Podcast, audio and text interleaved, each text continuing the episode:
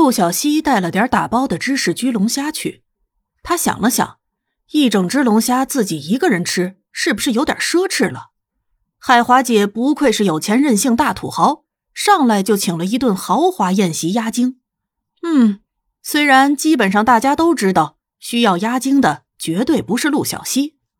对此，江海华御用男友表示，他就是馋了，想找个比较合理的花钱理由。有钱任性。陆小西看着打包的龙虾，想了三分钟后，艰难的做了一个决定：分一点。给楼上那个男妹子，人家是个博士，脑子还那么好使，以后要是自己有什么需要，可以上去问他。嗯，抱紧学霸和土豪大腿才是正确的选择。他拎着龙虾走到楼上，刚想敲门，却发现门是虚掩着的。不是吧？这家伙回家忘了锁门？他想了一下，推开门。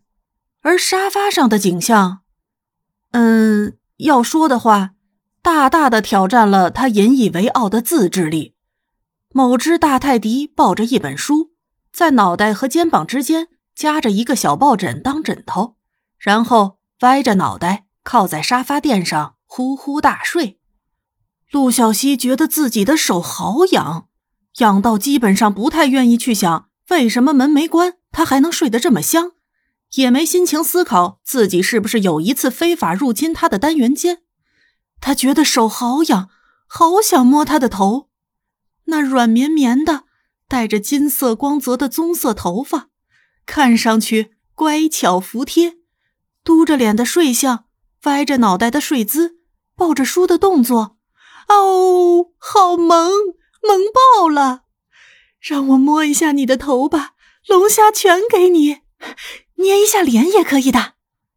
就在他一步一步的逼近某只正在睡眠中的人畜无害的小动物的时候，对着他伸出罪恶的鹿山之爪，企图捏脸摸头的时候，瑞德像是感受到了大型肉食猛兽杀气的小鹿那样，打了个寒颤，然后睁开眼睛，迷迷糊糊的揉了两下眼睛，一脸迷茫。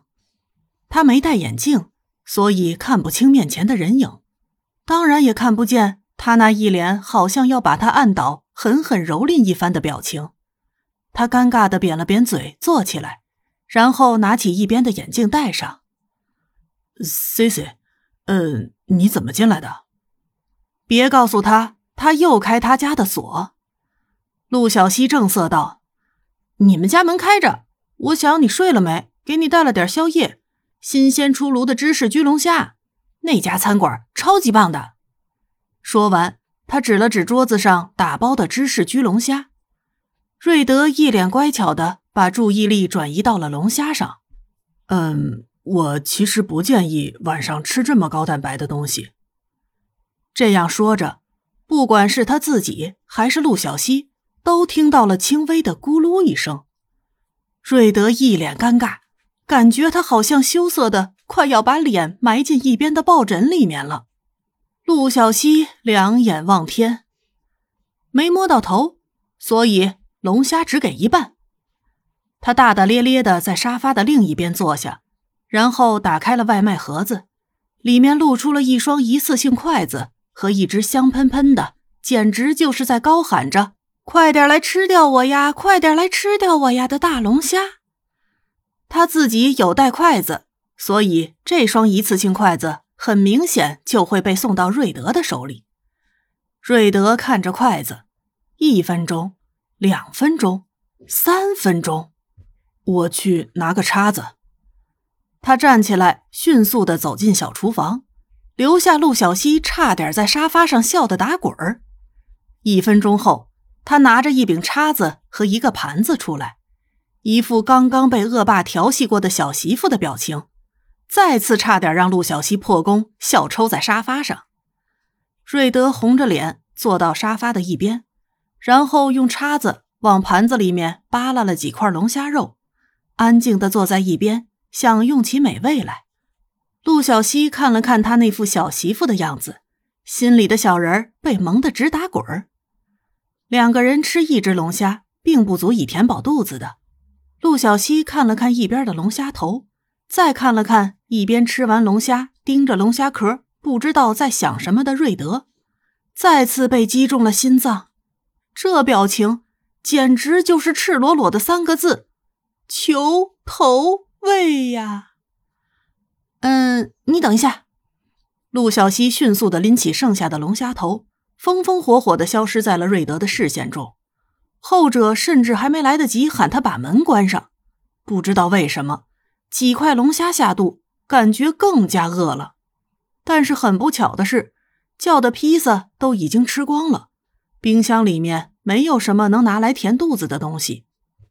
而且刚刚小睡过一会儿，再被叫醒，他也没什么睡意，肚子饿。睡不着，他打算再看几本书。陆小西回到自己的单元间，冲进厨房里，从冰箱里面拿出一些小青菜，下手干脆利落的把虾头拍碎，开始做海鲜泡饭。嗯，楼上那只萌物在等投喂呢。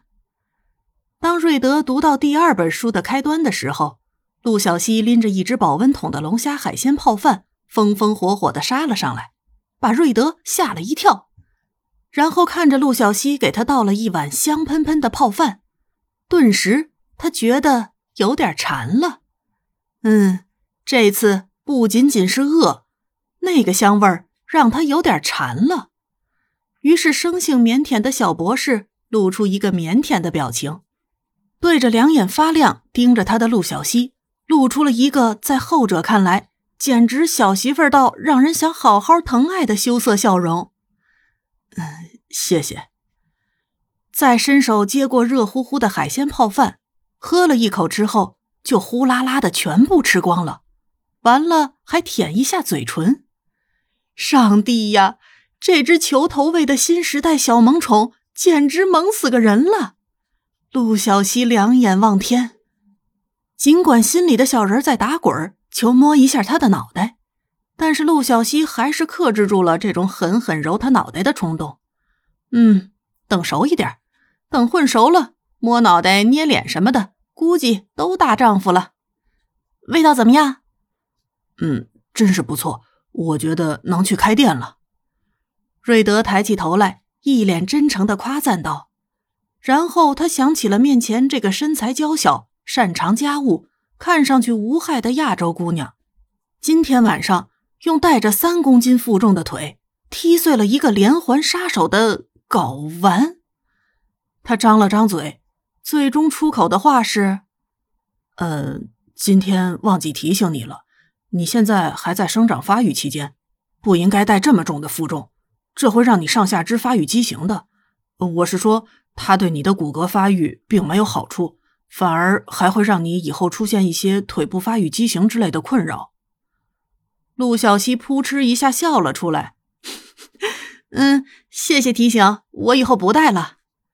他还没说他手上也带着一公斤左右的负重呢，一拳下去，直接让那家伙下颚错位了。